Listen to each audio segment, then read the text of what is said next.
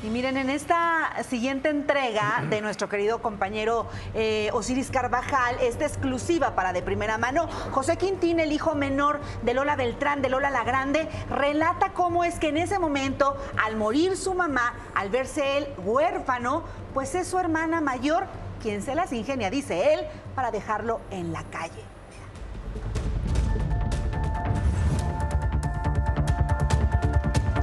Horas antes del fallecimiento de Lola Beltrán, la sinaloense citó a Ramoa, su peinador, pues esperaba la visita del entonces presidente Ernesto Cedillo, sin tener en cuenta que ese sería el día de su despedida. El día que falleció mi mamá, mi mamá estaba esperando la visita de Ernesto Cedillo. Eh, se estaba arreglando y todo eso para recibirlo. En la mañana había ido la Preta Linda, Paloma Jiménez, se fueron ellas, después llegó Emanuel y ya el siguiente visitante era el presidente Ernesto Cedillo, ¿no? ¿Era presidente en ese entonces? Sí, era presidente en aquel entonces. Y pues ya este, pues sobrevino, le sobrevino ese, ese tromboembolia pulmonar masiva y pues no había médicos este, o cardiólogos en el hospital. Entonces me acuerdo que Silvia, en su momento, Silvia Urquía, amiga de mi mamá, pues a buscar cardiólogos, a hablar a la gente, contactos y todo para que los mandaran a la brevedad, pero pues todo sucedió muy rápido. ¿En quién te apoyas a la hora de su muerte, en ese momento? La gente que estaba a mi alrededor era mi primo José Manuel, La Prieta, Silvia Urquidi y Marilena Lea. Este, esas eran las personas que estaban allí en ese momento. Yo, este, eh, la primera persona y más cercana pues era mi hermana. Y después del sepelio de mi mamá nos vimos en el... Ella se fue a vivir conmigo a la casa donde estaba mi mamá. Confiaba en ella y este, me pidió que diera información de dónde estaban las cosas porque ella no vivía con nosotros.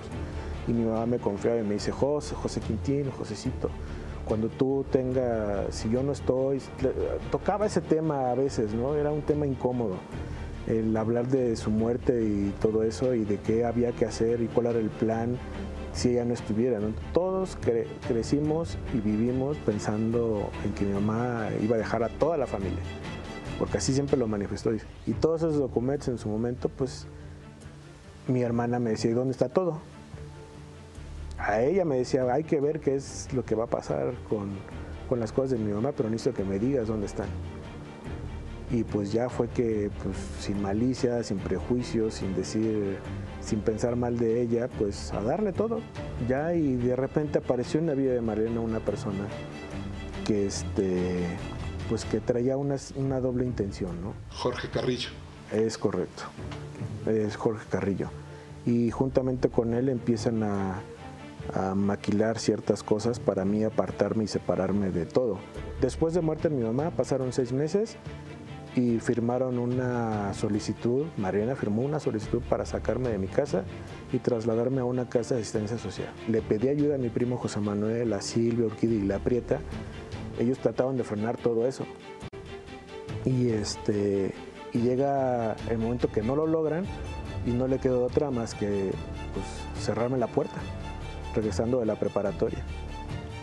Vuelvo, toco, no puedo abrir la puerta y me sale este, una persona, el guardaespaldas, diciendo, discúlpame, tu hermana dio la instrucción de que ya no te dejáramos entrar y desde ese día no he vuelto a poner un pie en esa casa.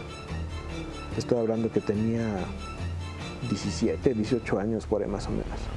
Y ya después viene todo este litigio en contra de ella, quedas desamparado, qué haces en la calle y qué haces.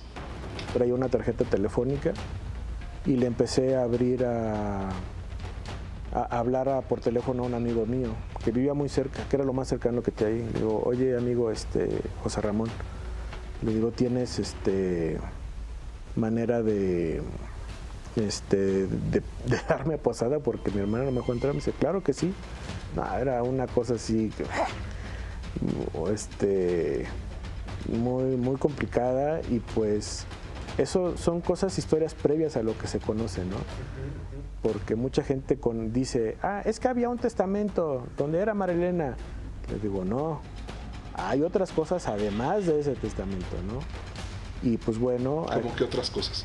Pues lo que te acabo de comentar, eh, el testamento, las cosas que mi mamá decía de puño y letra, esto es para José, esto y el otro, y que ya lo quería formalizar ante el notario, ¿no? O sea, era su bosquejo para entregárselo al notario. Así es, así es. Por eso citó mi mamá a un notario un día lunes, porque todo eso que ya había hecho lo quería plasmar ante el notario. El tiempo que sirvió en su momento para Marena para estar vendiendo cosas, terrenos, casas, todo, o sea...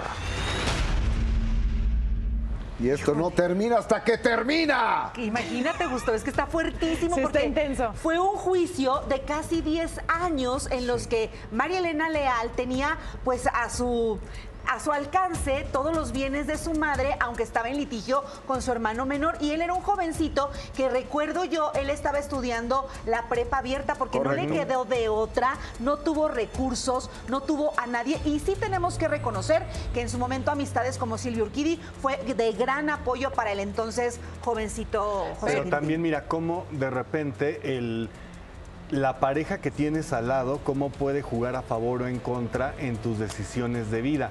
En este caso, eh, tanto se mencionaba que la pareja de aquel entonces de María Elena, que era este Jorge Carrillo, justamente era quien la aconsejaba y le decía que tenía que quitarle las cosas a José Quintín, que era importante que lo sacaran de la jugada, que le quitaran el dinero. Entonces creo yo que ahí uno tiene que tener muy claro quién tienes o con quién duermes al lado. Sí, pero, o sea, porque puede influenciar, pero también es un adulto para tomar las decisiones claro, y estás sí, no es viendo que estás dañando a alguien que te gusta o no, pues es tu hermano porque tu mamá lo adoptó o lo eh, llevó a vivir con ella y bueno, pues él tenía todo el derecho también de luchar, creo que hizo bien Sí.